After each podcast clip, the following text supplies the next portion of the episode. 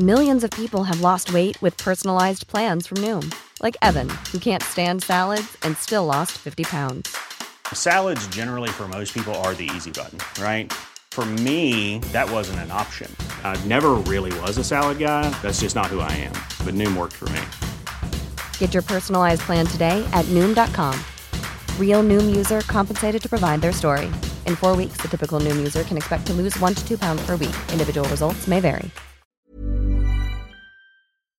Heraldo Radio.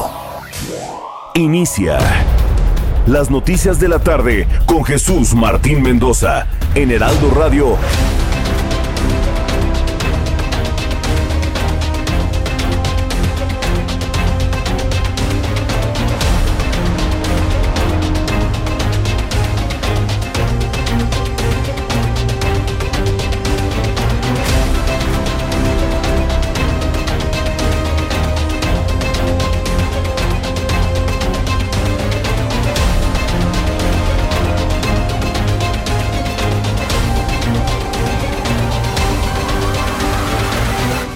Las 6 de la tarde en punto, hora del centro de la República Mexicana. Bienvenidos, muy buenas tardes. Iniciamos el Heraldo Radio de este viernes. Se nos acabó rapidísimo esta semana y también la primera mitad del mes de octubre. Aunque usted no lo crea, estamos a 10 semanas para que se acabe el año. Estamos a 10 semanas para que se termine el año 2021. Ya nos aventamos la mitad del mes de octubre y nadie se ha dado cuenta. Así de rápido está avanzando el tiempo. Me da mucho gusto saludarle en esta tarde a través del Heraldo Radio, las noticias a esta hora de la tarde. Yo soy Jesús Martín Mendoza y como le digo todas las tardes, súbale el volumen a su radio, que le tengo la información más importante hasta este momento.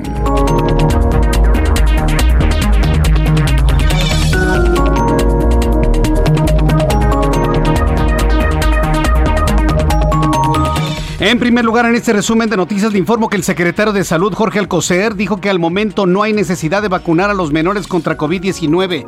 ¿Qué lío, qué problema trae este gobierno contra los niños? ¿Qué lío y qué problema trae este gobierno contra los niños? Sería mucho más sensato y más fácil que digan que no hay vacunas o que va a haber y que tienen que aguantarse tantito, pero no negar un derecho constitucional y fundamental a la salud. Pero pues es Alcocer. ¿Qué le puedo decir? Ya con eso le digo todo. Es Alcocer. Así que mire, como que esta noticia sí principal, pero pues la podemos entender, es del señor Alcocer. Dice que no es necesario vacunar a los niños contra el COVID, incluso advirtió que podría ser contraproducente para su desarrollo del sistema inmunológico. Para mí esa es la nota. ¿Qué sabrá?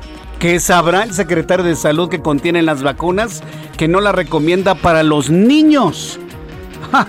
No, no, no. alguien le puede preguntar, porque creo que los legisladores no le preguntaron absolutamente nada de lo que yo le estoy planteando aquí en el Heraldo Radio. Le tendré los detalles de la comparecencia un poco más adelante aquí en el Heraldo Radio. En más de este resumen de noticias, le informo que el gobierno federal dio la concesión de, del Aeropuerto Internacional Felipe Ángeles. Bueno, ese es el nombre comercial, ¿no? Pero en realidad es la base aérea del Ejército y la Fuerza Aérea de Santa Lucía en la base aérea de Santa Lucía a la Sedena para la operación y administración del inmueble por 50 años y le otorgan el 99% de las acciones a la Secretaría. Claro, a ver señores, que no nos engañen. Eso ha sido una base militar y con este decreto seguirá siendo una base militar. No hay absolutamente nada nuevo, pero así finalmente se manejó.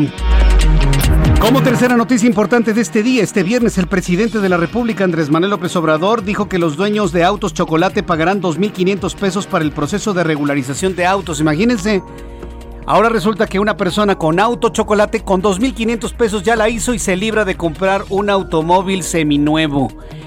La industria automotriz en este momento está que no puede creer este embate venido desde el propio Ejecutivo.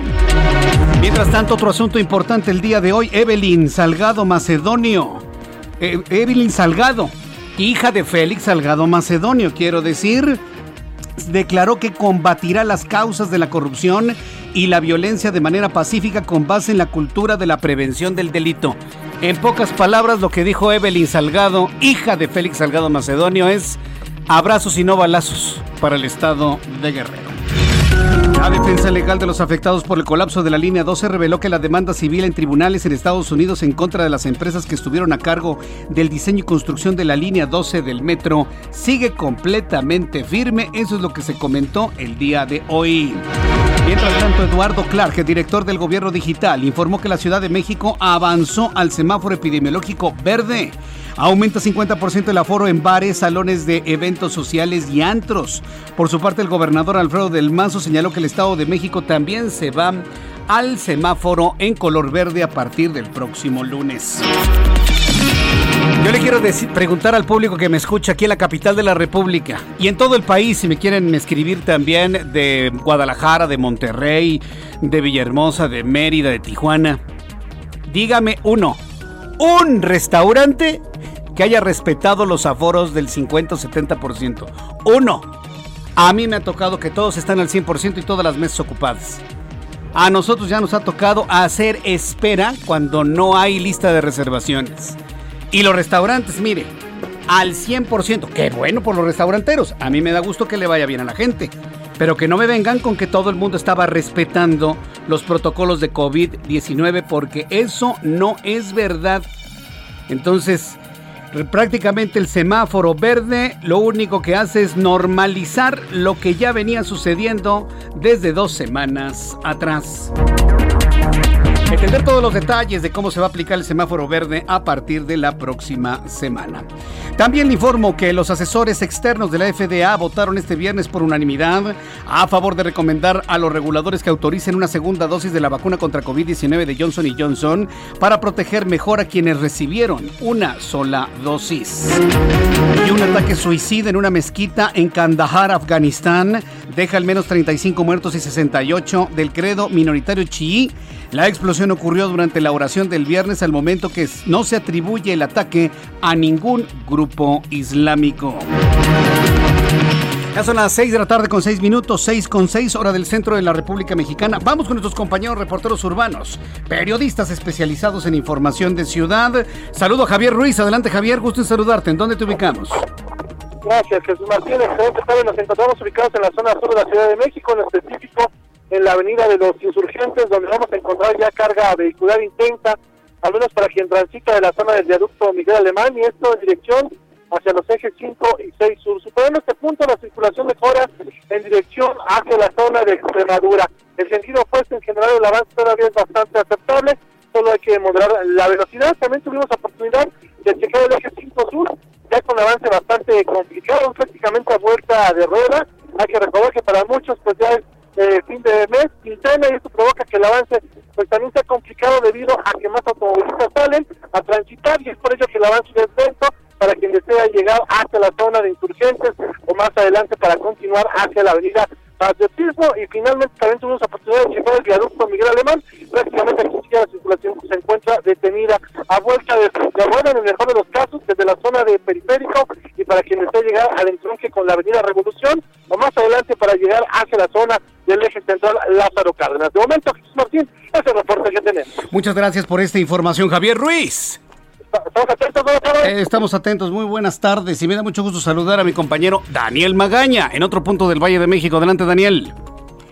¿Qué Jesús Martín? Eh, muy buenas tardes, tarde de viernes y pues de quincena para muchas personas y esto, bueno, pues nos da una idea de las complicaciones viales en algunas de las vialidades, la zona pues ya de la calzada de Tlalpan, pues muy afectada, personas que abandonan la zona centro y se trasladan a través de esta vía en dirección pues hacia los diversos ejes viales de la zona sur de la ciudad, una mejor opción es utilizar la zona del eje 1 oriente, la avenida Andrés Molina Enríquez le será de utilidad para incorporarse hacia la zona de la avenida Xoala o más adelante también, sobre todo ya en el bloque de carriles de la derecha, bueno, pues continuar en dirección hacia la colonia Sinatel. El reporte Jesús Martín, muy buenas tardes. Gracias por esta información, Daniel, muy buenas tardes.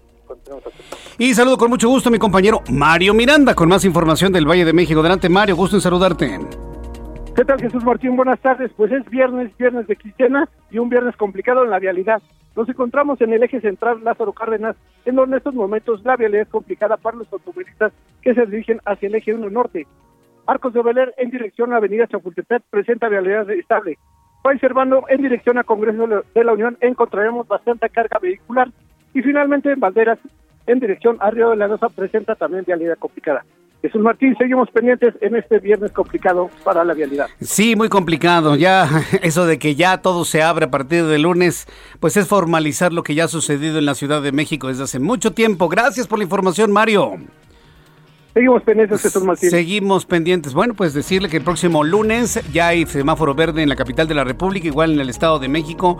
Pero es lo que le comento. Y para las personas que ya me están viendo a través de YouTube, las personas que están a través de YouTube en el canal Jesús Martín MX, ya estamos completamente en vivo transmitiendo a través de esta plataforma. Dígame usted, ¿algún lugar que haya respetado los porcentajes de aforo todavía en semáforo amarillo o naranja? Dígame usted uno. Yo no conozco a ninguno. Pero está bien, digo, qué bueno que le está yendo bien a los centros comerciales, a los negocios, a los restaurantes. Me da mucho gusto. Pero que no nos digan de que estaban muy respetuosos de los porcentajes, porque eso no es verdad.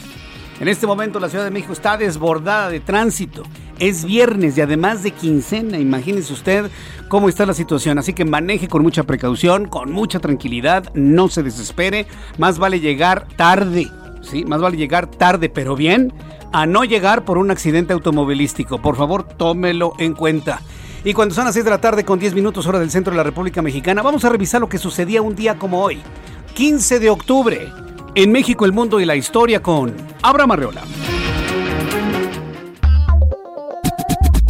Amigos, bienvenidos. Esto es un día como hoy en la historia 15 de octubre 1522, en Valladolid, el rey Carlos I expide una real cédula por la que se confiere a Hernán Cortés el título de gobernador y capitán general de la Nueva España. 1582. En Roma, el Papa Gregorio XIII decreta el calendario gregoriano en sustitución del calendario juliano. Así que, si estuviéramos en aquel año, ayer fue jueves 4 y hoy viernes 15 de octubre. Es decir, que no existieron 10 fechas entre ese número. ¡Oh, qué loco! También en 1783, por primera vez, seres humanos suben en los globos de los hermanos Montgolfier. En 1815 Napoleón Bonaparte llega a la isla de Santa Elena, lugar de su destierro hasta su muerte. Y hoy tenemos un montón de días. Es el Día Internacional de las Mujeres Rurales, es el Día Internacional de los Estudiantes, es el Día Mundial del Lavado de Manos, es el Día Internacional de Concientización sobre la Muerte Gestacional y Perinatal y también es el Día de la Salud de los Senos pues muchos días, ¿no? Pues ya que estamos disfrutando los días, esto fue un día como hoy en la historia. Muchas gracias. Muchas gracias, Abraham Arreola. Y tiene razón Abraham Arreola, ¿eh? Tiene toda la razón del mundo Abraham Arreola, porque ya todos los días tienen, es un día de algo. Todos los días es un día de algo. Que es un día de esto, que es un día del otro. El ratito va a ser el día de la uña enterrada. Este, no, no, bueno todos los días es un día de algo. Así que al ratito, por eso la razón de, que existe algunos días que tienen dos o hasta tres días internacionales o nacionales. Pero para eso está mi querido Abraham Arreola, para que nos diga cada día que es un día mundial o local de algo. Así que muchas felicidades a quienes estén celebrando algo el día de hoy. Vamos a revisar las condiciones meteorológicas para las próximas horas. Estamos muy atentos del paso de Pamela, por supuesto, y toda la estela de, inundaciones y lodazales que ha dejado, sobre todo por, en la zona, en el estado de Sinaloa, en donde están solicitando una declaratoria de emergencia por el paso de Pamela. Pero ¿de qué sirve la declaratoria de emergencia si ya no hay fonden? Que alguien les recuerde que ya no va a haber dinero. Háganle como puedan. Que va a haber un, censo. Sí, sí, sí, pero a ver cuándo llegan los que censan, ¿no? Entonces, ¿Para qué hacen declaratoria de emergencia si ya no existe el protocolo para dotar a los municipios y a los estados afectados por fenómenos meteorológicos con dinero para limpiar y reconstruir? ¿Qué sentido tiene?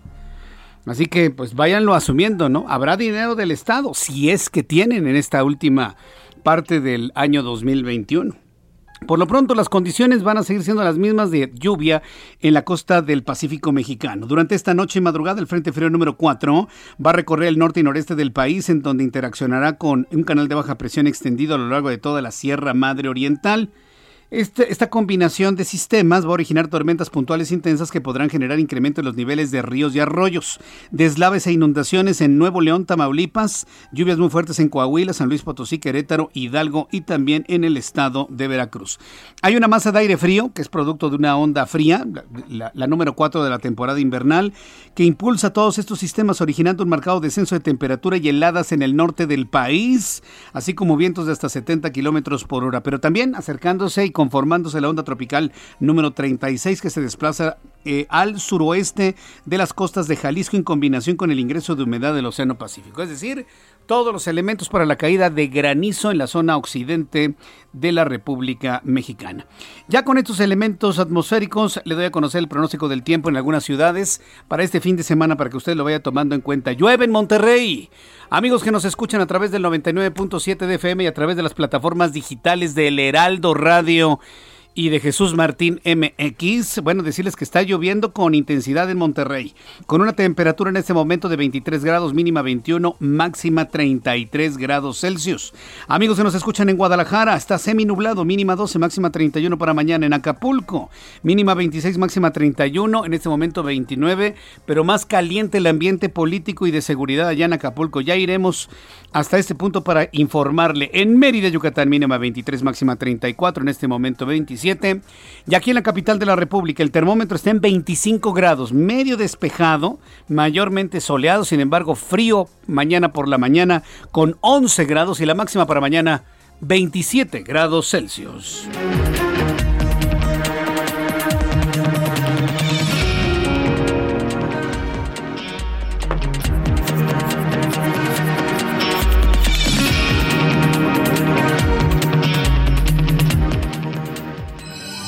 16 minutos, las 6 de la tarde con 16 minutos hora del centro de la República Mexicana. Le recuerdo que estamos en YouTube, tengo un chat en vivo, me interesa mucho que me dé su comentario, su opinión sobre la comparecencia del secretario de Salud Jorge Alcocer. Hoy compareció ante la Comisión de Salud del Senado de la República. ¿Esto por qué? Pues porque todavía están en el asunto de la glosa o el desglose, vamos a llamarlo así para entenderlo, la glosa del tercer, del tercer informe de gobierno del presidente mexicano. Bueno, en el marco de esta glosa, pues fue Jorge Alcocer, secretario de Salud, que se le ha visto muy poco en este tiempo de pandemia. El secretario de Salud, Jorge Alcocer, dijo que si bien hay un descenso en los contagios y en todos los indicadores de COVID-19 durante 11 semanas consecutivas, reconoció que es poco probable que la actual tercera ola de la pandemia sea la última. Es lo único verdadero que dijo. Ya viene una cuarta oleada, ¿eh? Ya viene una cuarta oleada. Y esto va a ocurrir a finales del año, coincidiendo con lo ocurrido a finales de diciembre y enero de este año. Bueno, va a coincidir por el tiempo, por el clima, por condiciones de humedad, una cuarta oleada hacia finales del año. Esto fue lo que comentó el propio Jorge Alcocer y vamos a tener los detalles con mi compañero Iván Saldaña, reportero del Heraldo Media Group. Adelante Iván, gusto saludarte. Buenas tardes. ¿Qué tal Jesús Martín, amigos del auditorio? Buena tarde. efectivamente, así lo dijo también el secretario de Salud, también destacó el sistema de salud pues está ya más fortalecido con infraestructura y recursos para hacer frente a la pandemia y que el próximo 30 de octubre esperan llegar al total de adultos mayores de 18 años vacunados en todo el país. Esto para, como lo decías tú en la introducción, eh, para hacer frente a pues a una eventual cuarta ola de COVID-19. Pero escuchemos al propio eh, secretario de Salud esta mañana en el Senado de la República. El tener en la actualidad nueve estados con semáforo verde, 22 en amarillo, uno en naranja y ninguno en rojo es también un buen indicador para la normalización de la actividad productiva, educativa y social del país. Con la tercera ola, que esperemos no sea, eh, eh, si fuera la, la última, no va a ser así, desafortunadamente, esta tercera ola, ola claramente está en descenso. Se determinó la desconversión hospitalaria, una necesidad urgente, y la recuperación de los servicios. Jesús Martín también por su eh, también estuvo en comparecencia el titular del Instituto de Salud para el Bienestar, el INSABI Juan Antonio Ferrer. Él aseguró que el abasto total de medicamentos oncológicos está asegurado para este año y dijo que pues prevemos, lo cito textualmente, prevemos que no vaya a haber afectaciones en la atención de ningún paciente y bueno, ahí incluidos los niños con cáncer. Sin embargo, reveló que a la fecha se han repartido apenas más del 50% de las piezas en todo el país, en todos los estados del país. Escuchemos parte de lo que dijo porque también resaltó por qué no entregan los medicamentos en su totalidad, porque dijo se lo roban. Escuchemos parte de lo que dijo. Que hemos comprado el 96% de medicamentos en el mundo, ya los tenemos. Si yo digo que en el abasto vamos a más de un 50%, Además les voy a decir algo con todo respeto de muchos y perdón por la acusación a muchos. Miren, los medicamentos se entregan por un programa que establecen las propias entidades federativas, las instituciones, porque después se los roban. Lo lamento decir así, se los roban, los comercializan en farmacias y no somos inocentes.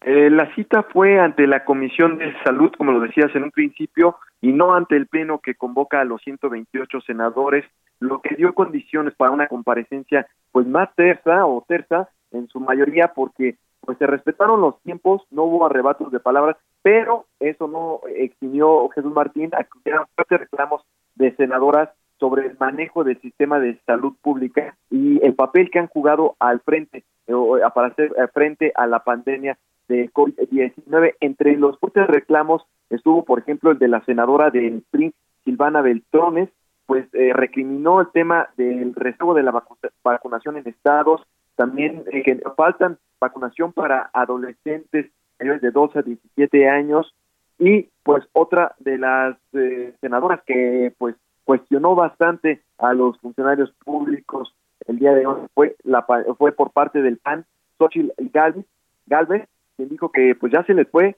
de las manos el servicio de salud y calificó de una catástrofe en, el tema de la compra y distribución de medicamentos. Escuchemos a la propia senadora Galvez. Como dicen por ahí, estábamos mejor cuando según ustedes estábamos peor.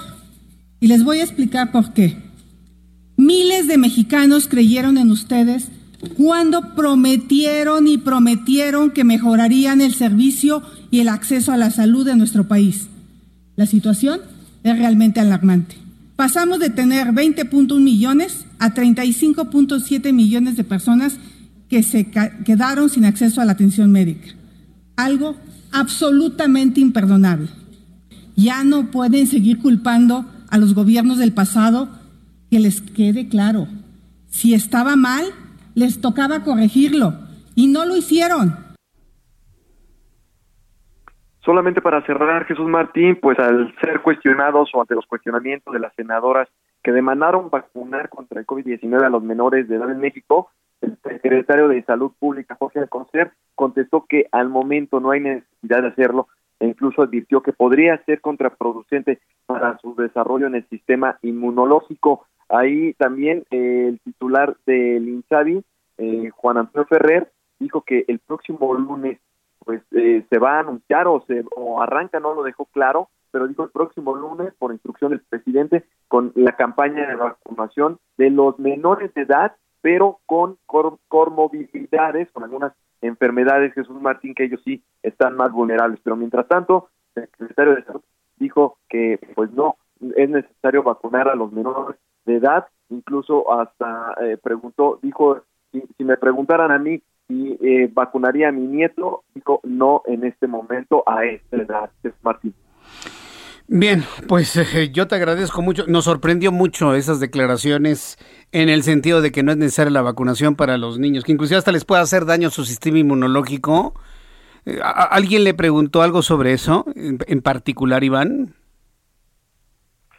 Pues básicamente, sin preguntarle, él fue el que dio la explicación de que eh, pues sería contraproducente. Y como ya lo dio en la última declaración en donde ya no hubo oportunidad de, de acuerdo al formato, ya no hubo más preguntas, pues ya no le siguieron eh, preguntando las senadoras al respecto, pero sí se vio por ahí a las senadoras que levantaron las cejas cuando pues daba estas declaraciones, sobre todo se lo contestó a la senadora Xochitl Galvez, que junto con la senadora Silvana Beltrones fueron las que más indagaron de por qué no se estaba vacunando aquí en México a los menores de edad que no tienen comorbilidades eh, como en otros países ya se está haciendo. Bien. Iván Saldaña, muchas gracias por la información. Buenas tardes. Hasta luego, muy buenas tardes. Bueno, pues ahí tiene usted la comparecencia de Jorge Alcocer. Que, que, muchos nos preguntamos cómo, cómo es que sigue siendo el secretario de Salud, sobre todo con cómo se ha manejado la pandemia. Y ahora con esta declaración, evidentemente, se abren muchas preguntas. ¿Qué sabe Jorge Alcocer de los efectos de la vacunación en los niños? Su afectación en el sistema inmunológico. Es una enorme pregunta que no tiene respuesta. O a menos que lo haya dicho nada más para salir del paso. Yo podría pensar en la segunda opción, pero no dejemos de pensar qué sabe el secretario de Salud sobre los efectos de una vacunación en los niños en su sistema inmunológico. Voy a los anuncios, regreso con más en el Heraldo Radio. Arroba Jesús Martín MX. Escuchas a Jesús Martín Mendoza con las noticias de la tarde por Heraldo Radio, una estación de Heraldo Media Group. Heraldo Radio.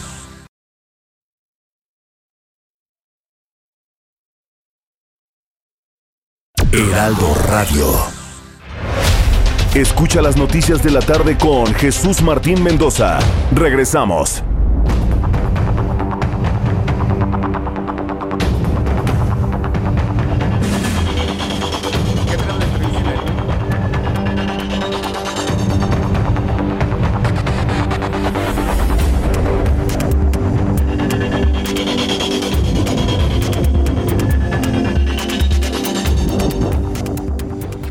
Son las seis y media, las seis de la tarde con 30 minutos hora del centro de la República Mexicana. Les recuerdo que estamos en nuestra plataforma de Twitter, arroba Jesús Martín MX y en YouTube, en el canal Jesús Martín MX. Ahí tengo un chat en vivo. Muchas gracias por sus comentarios, Juan Carlos González.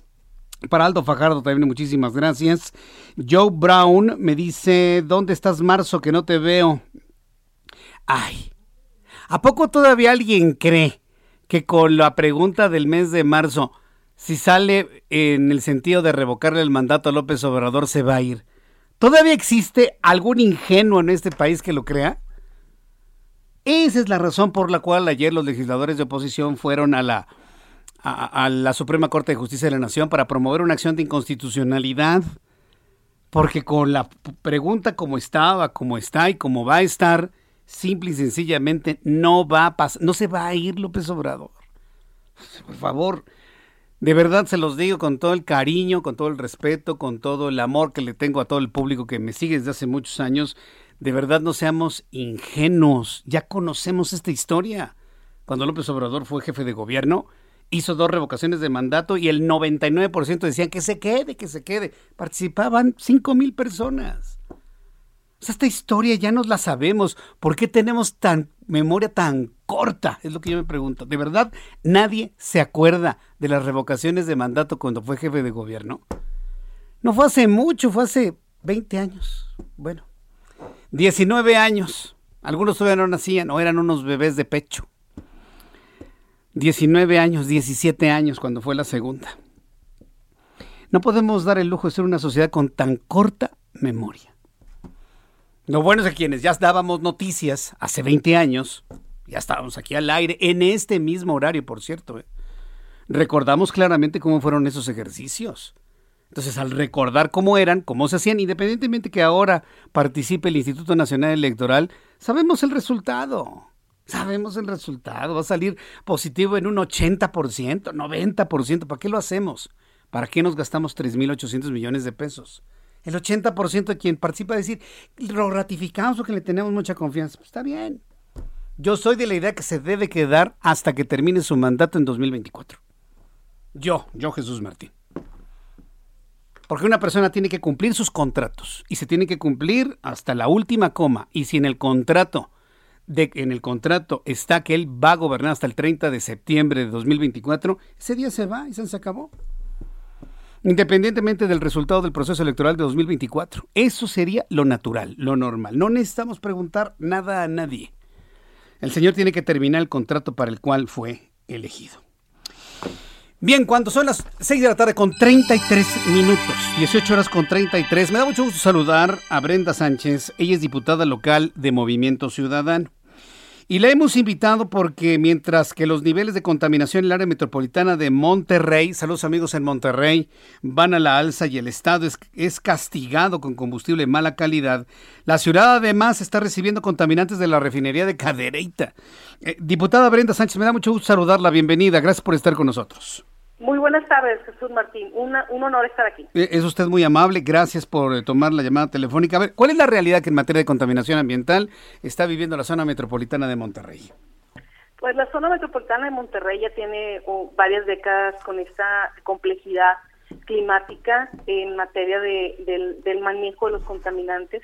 Eh, todos los contaminantes criterio que eh, eh, se distingue por la ley, pues sencillamente aquí en Nuevo León son, son rebasados los límites permisibles y desafortunadamente pues no solamente son la actividad antropogénica sino también todas aquellas este, eh, causas naturales como los vientos y bueno pues también algunos puntos estratégicos de, de infraestructura como por ejemplo Cadereyta está en una zona donde los vientos dominantes vienen a dar toda la contaminación a la metrópoli esto es eh, primordialmente el, el dióxido de azufre Ahora, eh, esto es, esto es eh, digamos, propio del crecimiento industrial del estado de Nuevo León, o, estamos ante contaminantes que no tienen nada que ver con ustedes que están sufriendo este, nuestros amigos regios ayer en, en la ciudad de Monterrey. Bueno, por un lado tenemos sí, sí los contaminantes generados de manera de manera natural, como son los polvos, el PM10, el PM2.5, que se genera porque somos una zona eh, geográficamente, este, geológicamente, pues eh, semiárida, ¿no? Eso perjudica y además estamos entre montañas y eso es algo muy hermoso, pero al mismo tiempo trae ciertas condiciones, ¿no? Donde los vientos se, se encapsulan aquí en la cuenca atmosférica y eso genera, pues, que los índices de contaminación se concentren de manera más preponderante aquí en esta zona. Pero por otro lado también hay eh, eh, eh, un descontrol en las fuentes móviles, en las fuentes fijas, que por años, ¿verdad? Y, que bueno, pues tenemos mucha confianza que en este nuevo gobierno estas cosas puedan cambiar para que se cambie la, la visión que se tiene y que sea esto una ciudad, una metrópoli sustentable, que sea habitable y que no perdamos la competitividad. Nosotros como metrópoli hemos crecido en base a, este, a, ser siempre innovadores y bueno, pues eh, hay consecuencias también, no solamente eh, el aspecto positivo, sino también este este crecimiento pues trae como consecuencia el, desorden urbano, el tema del colapso por, en materia de movilidad y por supuesto el tema de la contaminación. Vaya, pues es, es, un problema que se antoja difícil de solucionar en el corto plazo. ¿Cuáles son las alternativas que se tienen en la mesa en este momento, diputada Brenda Sánchez? Pues mire, nosotros en, ahorita eh, eh, estamos confiados en que el gobierno entrante, encabezado por Samuel García, va a tomar el toro por los cuernos, ¿verdad? Porque esta es una solución, eh, es una solución que fue reclamada en el proceso electoral, eh, es algo que él tiene dentro de su agenda y que históricamente siempre el tema ambiental se ha tenido como algo accesorio hoy por hoy ya se tiene como un tema prioritario y así lo marcó él en, en, su forma de constituir esta nueva forma de gobernar en, los órganos de gobierno. Ya elevó, por ejemplo, la Secretaría, ya no es una simple subsecretaría del medio ambiente, ahora se le denomina Secretaría del Medio Ambiente. Eso es una buena señal. Pero eh, eh, acto seguido para cambiar, pues eh, se necesitan una serie de, de, elementos. Y te quiero mencionar algo porque eh, creo que eso es es de interés colectivo, interés nacional, incluso el tema de las gasolinas que nos mandan, la calidad de gasolina que recibimos los regiomontanos, es la gasolina con menor calidad, mm. la gasolina más contaminante, y ahora despertamos el día de hoy con la noticia de que van y que quieren que ingresen los vehículos, eh, van a legalizar los autos eh, denominados chocolate, y eso es una noticia muy eh, trágica, eso es algo retrógrado totalmente. Estamos hablando que estaríamos retrocediendo más de dos décadas, ¿verdad? Y que en Nuevo León particularmente eso afectaría enormemente. Bueno, pues eh, no nos queda más que pues esperar efectivamente cuáles van a ser las estrategias del nuevo gobernador en conjunto con las autoridades locales en, en la zona metropolitana de Monterrey Y, es un asunto importante porque hay muchas personas que están buscando emigrar desde el centro de la República Mexicana hacia ciudades de gran crecimiento económico, como es el caso de, de, Monterrey. Por ejemplo, ¿qué ofrece Monterrey para las personas que deciden emigrar de la capital de la República, por ejemplo? Pues Nuevo León en particular y Monterrey, pues es una es, es, una su población es una población que es eh, muy comprometida el, empleo pues evidentemente prevalece aquí en esta zona. Eh, es también además una comunidad que cuenta con no solamente buenos hospitales, sino también buenos centros eh, de, educación y en eso somos punto de lanza. Y, y esto es, es propio también lo que mencionamos de la contaminación o la mala calidad del aire, pues propio también de este avance donde no hemos equilibrado este concepto de la sustentabilidad en donde por un momento o algún tiempo fue más importante los conceptos económicos, los conceptos este eh, de tipo social eh, y no hubo un equilibrio con el tema ambiental. No se ha logrado la sustentabilidad, pero estamos en ese camino y estamos muy confiados y nosotros desde el Congreso, la bancada naranja, vamos a trabajar para que todos los, en términos de ley, se den las facilidades y se den todas las condiciones, no solamente en ley, sino también en presupuestos para lograr cambiar esta situación. Correcto. Bueno, pues diputada, yo le agradezco mucho que me haya tomado la comunicación el día de hoy, eh, diputada Brenda Sánchez, y cualquier avance, estrategias legisladas y de toda índole, pues nos lo va comentando aquí en el Heraldo Radio para que nuestros amigos en la ciudad de Monterrey que nos escuchan a través del 99.7 de FM, bueno, pues conozcan todo el trabajo que usted está realizando. Muchas gracias eh, por la información, diputada Brenda Sánchez. Muchas gracias a usted, Jesús Martín. Un abrazo. Hasta luego. Muy, muy, muy buenas tardes.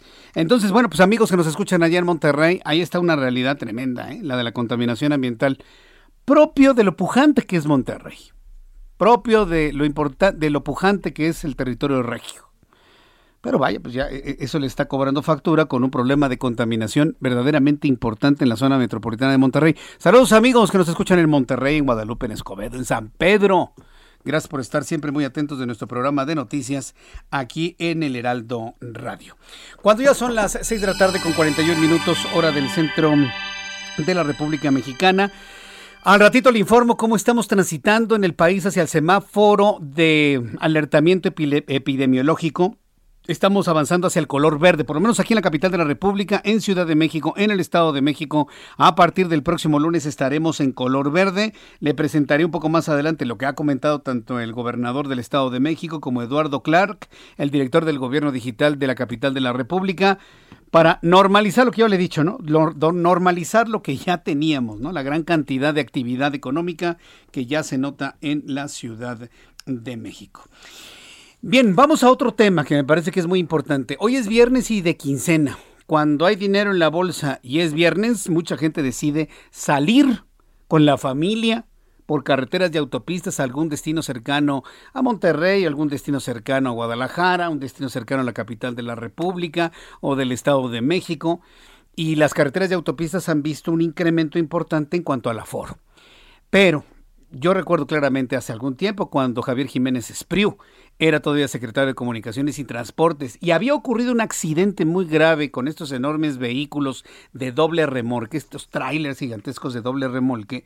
Él dijo que se iba a prohibir el que circularan dobles remolques por carreteras de autopistas del país. Los transportistas pusieron el grito en el cielo, ¿se acuerda? Porque ¿cómo? Se me va a duplicar en la operación porque con un motor movían dos, dos enormes trailers. Ahora necesitarían un motor adicional para mover la misma carga. Esa es la argumentación. Doble vehículo, doble combustible, doble pago de casetas, todo al doble, por supuesto. Y se fue como una letra muerta aquella petición del secretario de Comunicaciones y Transportes, el que ya se fue, por supuesto. El asunto va a llegar al legislativo. Ahora sí se va a legislar ese asunto.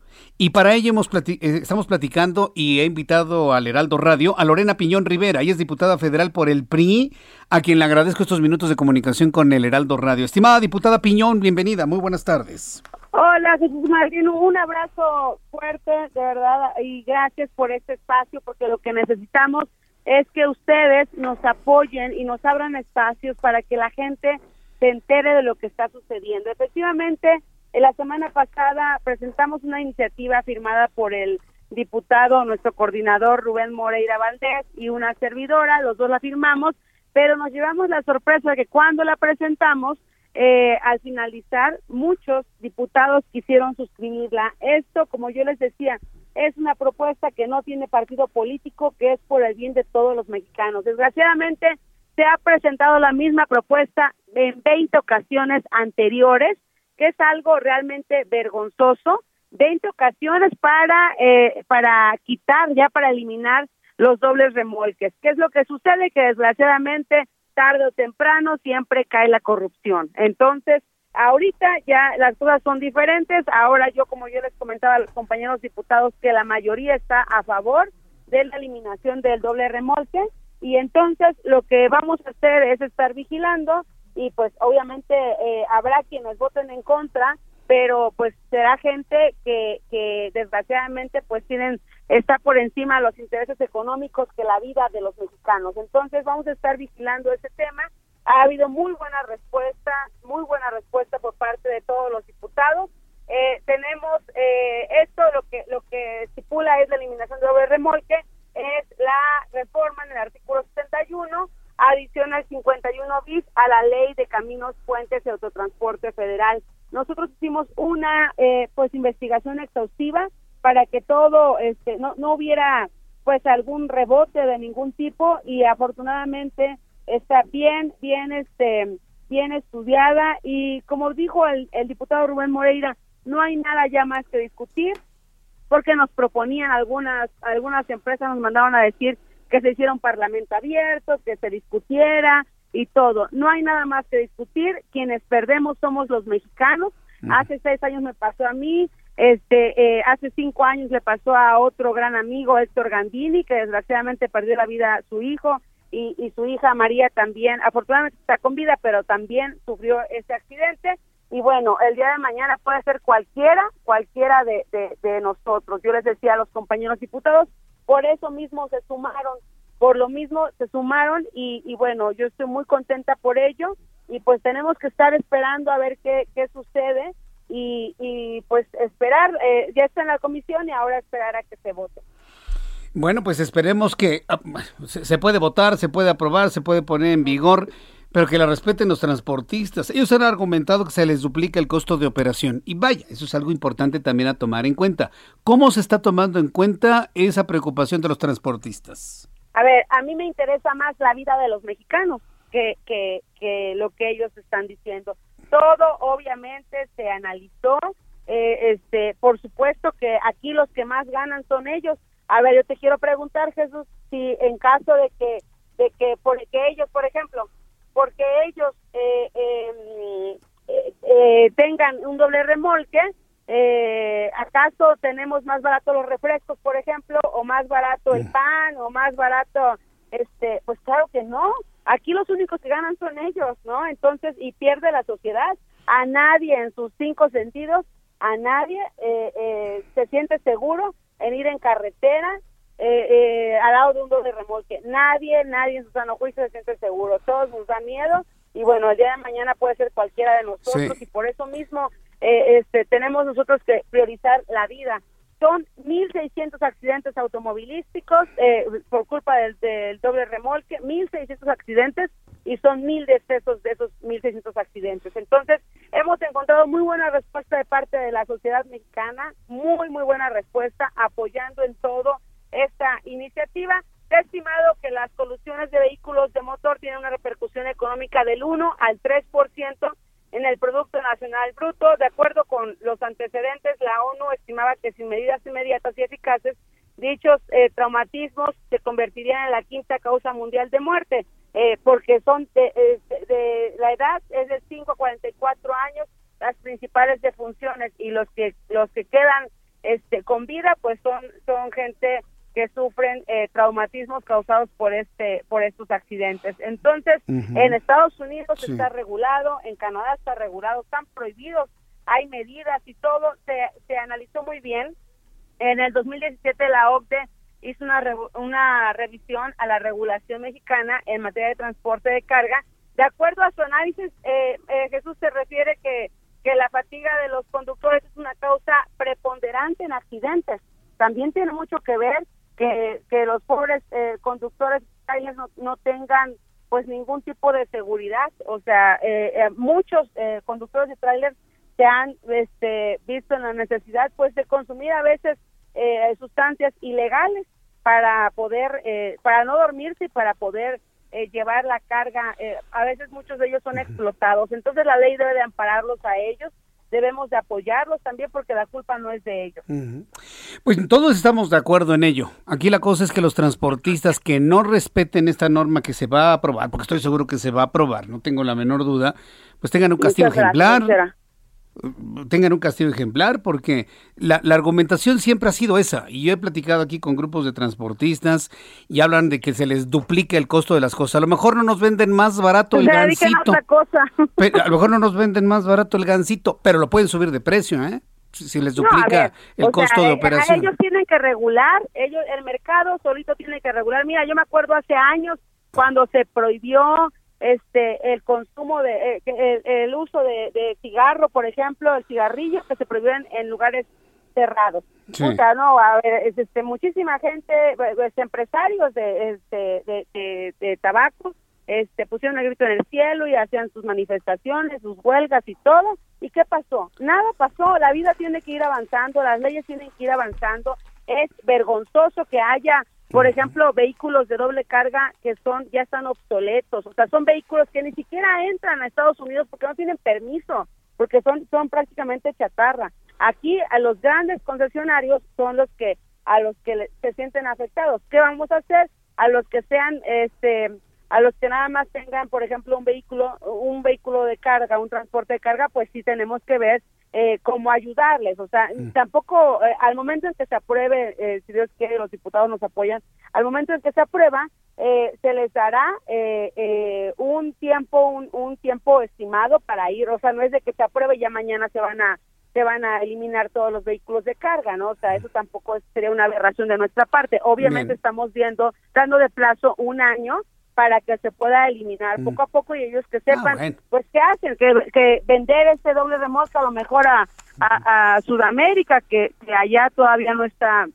no está prohibido. Pero en el caso, por ejemplo, de, Meji- de Canadá y de Estados Unidos, tienen medidas. Por ejemplo, en México los doble remolques de 31 metros de largo con cargas desde, desde hasta 75.5 toneladas. Toneladas. O sea, es algo terrible. En contraste con Estados Unidos, tienen un máximo de 24 metros de largo sin exceder eh, las 40 toneladas de carga. En Canadá, por ejemplo, un límite máximo de 50 toneladas de carga en un vehículo de 25 metros de largo, Jesús. O sea, Sí, eh, híjole. imagínate, por Pero- eso están las carreteras tan destrozadas. Pero los, ca- pero los camioneros canadienses son los cafres, ¿eh? Digo, me ha tocado a mí conocer. Manejan a 140, 150 kilómetros por hora. Es impresionante, ¿no? A lo mejor Sí, irán con un solo carro, impresionante, pero van rapidísimo menor, para hacer varios es viajes. menor, ¿eh? eh, este, la cantidad de accidentes allá es mayor la cantidad de accidentes acá y desgraciadamente las carreteras están destrozadas. Sí, pero eso sí. también tiene mucho que ver esto. Habrá quienes objeten, Jesús, que eliminarlos encarecerá las mercancías, pero ¿cuánto vale la vida? O sea, ¿cuánto vale una vida? en eso Las de empresas deberán adecuar su logística y buscar la manera de dar precios competitivos, Jesús. Bien. Pues ha sido muy interesante platicar con usted, diputada Lorena Piñón Rivera, diputada federal por el PRI. Muchas gracias por esto. Estamos muy pendientes de la discusión sobre este asunto. No tengo duda que se vaya a aprobar. Y cuando esté aprobado, volvemos a platicar con usted, diputada. Muchísimas la siguiente gracias. semana recibimos al secretario de Comunicaciones y Transportes. Ah. Ya le comentamos a, a él Ah. que, que en anteriores ocasiones a- en lo que ponderaba era la corrupción y por eso mismo jamás se pudo se pudo aprobar. Pero esperemos que en esta ocasión el gobierno federal no esté al lado del tra- de los transportistas que, que tienen esa necedad y que no quieren este que no quieren Sí. apoyar a, a los mexicanos. Esperemos que el gobierno federal esté del lado pues de quienes deben de estar, del lado de la gente, del lado de los mexicanos. Y al final de cuentas, como dijo el diputado Rubén Moreira para concluir, eh, eh, quienes van a votar y quienes definen y deciden esto somos los diputados. Bien, eh, diputada Lorena Piñón, muchas gracias por este tiempo. Un fuerte abrazo. Un abrazo, muchas gracias a todos. Hasta pronto. Es Lorena Piñón Rivera. Pues esperemos que, que, se haga caso de esto. Yo le argumento lo que han dicho los transportistas, que se les duplican los costos. Pero efectivamente, quienes conocemos carreteras de autopistas en Estados Unidos y en Canadá, sabemos que ya no existe el doble remolque. Está debidamente regulado precisamente por la peligrosidad que implica. ¿Cuál es la peligrosidad? ¿Sabe cuál es? Que usted viene bien en carretera.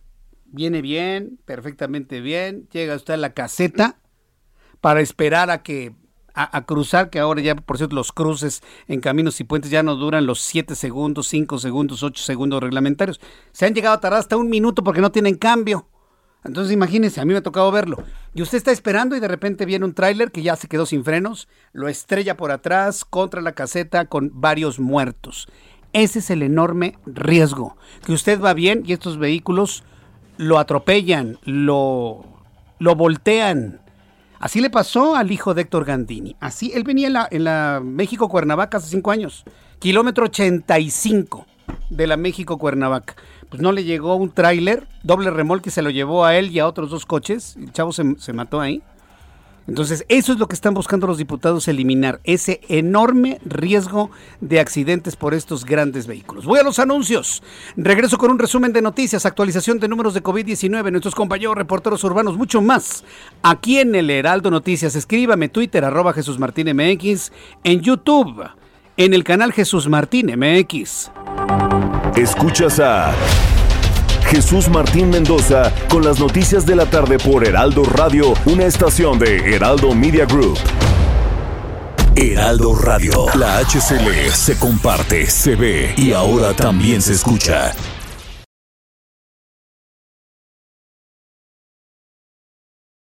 Heraldo Radio.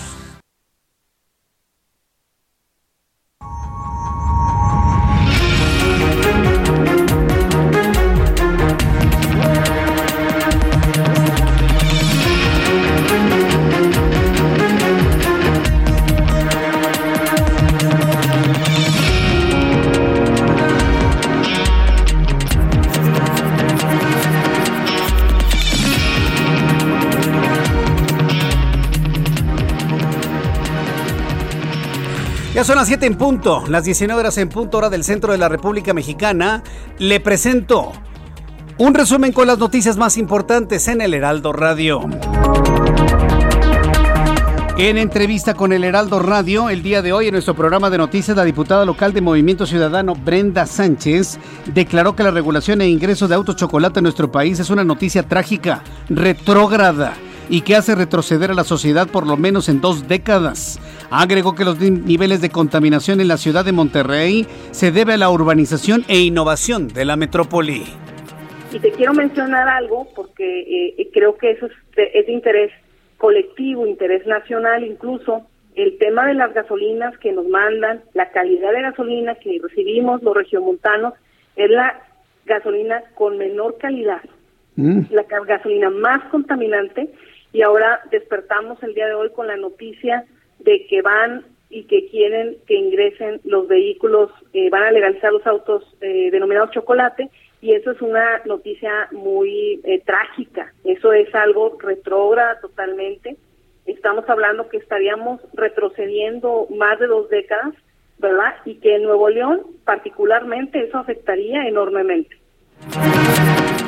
En más de este resumen de noticias, eh, te informo que la diputada federal del PRI, Lorena Piñón Rivera, declaró en entrevista con el Heraldo Radio que con la iniciativa de quitar los dobles remolques del tránsito del país, en ciudades, en carreteras, en autopistas, se valora y se prioriza la vida de los mexicanos porque este tipo de vehículos ocasiona alrededor de mil decesos al año en México. Señaló que habrá legisladores que voten en contra de esta iniciativa, pero son los que tienen intereses económicos por encima de la vida de las personas que transitan por carreteras y autopistas.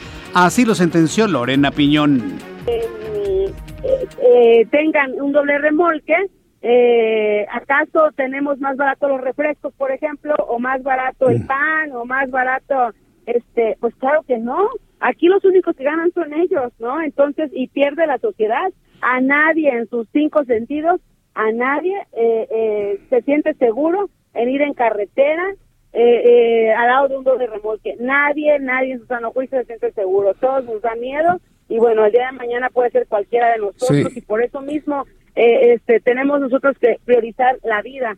Son 1.600 accidentes automovilísticos eh, por culpa del, doble remolque, 1.600 accidentes y son 1.000 decesos de esos 1.600 accidentes. Entonces, hemos encontrado muy buena respuesta de parte de la sociedad mexicana. Han encontrado muy buena respuesta por parte de la sociedad, por parte de los legisladores, nos dijo, nos dijo Lorena Piñón Rivera, quien nos dijo, espera en Dios, así lo comentó, ¿eh? que la próxima semana, y claro, por los diputados, se ha aprobado esta legislación que prohibiría que los transportistas utilicen doble remolque. Un hecho, un hecho singular ocurrió el día de hoy en Guerrero. El senador por Morena, Ricardo Monreal Ávila, acudió a la toma de posesión de la señora Evelyn Salgado, hija de Félix Salgado Macedonio, como nueva gobernadora en el estado de Guerrero. Ahí coincidió con Claudia Sheinbaum, jefa de gobierno de la Ciudad de México, y con Félix Salgado Macedonio, el papá de Evelyn Salgado, la mano que mece la cuna, ¿no? En Guerrero. Bueno, pues se encontró a Ricardo Monreal con, los, con sus compañeros de partido y reiteró que estará en la boleta electoral para la presidencia de 2024, pero aclaró que no se saldrá de Morena porque lo que estamos peleando es democratizar la designación del candidato y que no haya una imposición. En el saludo entre ambos aspirantes a la candidatura presidencial para 2024, se escucha a Monreal decir, yo te busco a la jefa de gobierno. Hoy se destapó y de qué forma Ricardo Monreal dice yo voy a estar en la boleta en 2024 y por Morena, ¿eh? Así que eso fue lo, lo, destacado, ¿no? Y ha sido una noticia paralela que ha opacado un poco la llegada de la propia señora Salgado a la gubernatura del estado de Guerrero. En la unidad médica 77 del Instituto Mexicano del Seguro Social en Ciudad Madero, Tamaulipas, se realizó la aplicación de las vacunas contra coronavirus para 118 menores de edad entre 12 y 17 años, todos a través de amparos promovidos ante jueces federales. El delegado de Bienestar, Rodolfo González Valderrama, dio a conocer que se está en proceso de vacunación en un promedio de 400 menores de 12 a 17 años que recibieron un amparo de un juez federal. Mientras tanto, el hospital de Toronto Western envió un dron en dron unos pulmones para realizar un trasplante en el Hospital General de la misma ciudad en menos de seis minutos. Prevén que sustituya las entregas de órganos de trasplantes en aviones tripulados o en helicópteros. Los drones se han convertido en una de las estrategias más eficientes para el transporte de cosas. Al menos esa es la experiencia ya en Toronto, Canadá. La farmacéutica Pfizer junto con BioNTech solicitaron la aprobación para aplicar la vacuna de COVID-19 en menores de 5 a 11 años en los países europeos. Presentaron documentos que avalan la seguridad y la eficacia de la vacuna en niños a la Agencia Europea de Medicamentos. Fíjense nada más, allá en los Estados Unidos Pfizer está pidiendo y en Europa que se vacunen a los niños porque ya hay eficacia de la vacuna contra los niños. Y aquí en México, el propio secretario de Salud negando la vacunación para los niños. La Agencia Europea de Medicamentos, bueno, pues está analizando la petición de Pfizer y esperan una respuesta a finales de este mes. Dos barcos de guerra ruso y estadounidense estuvieron cerca de un incidente en el mar de Japón este viernes, cuando Rusia acusó a la Armada de Estados Unidos de acercarse demasiado a sus aguas territoriales que Washington negó. Son las noticias en resumen. Le invito para que siga con nosotros. Le saluda Jesús Martín Mendoza.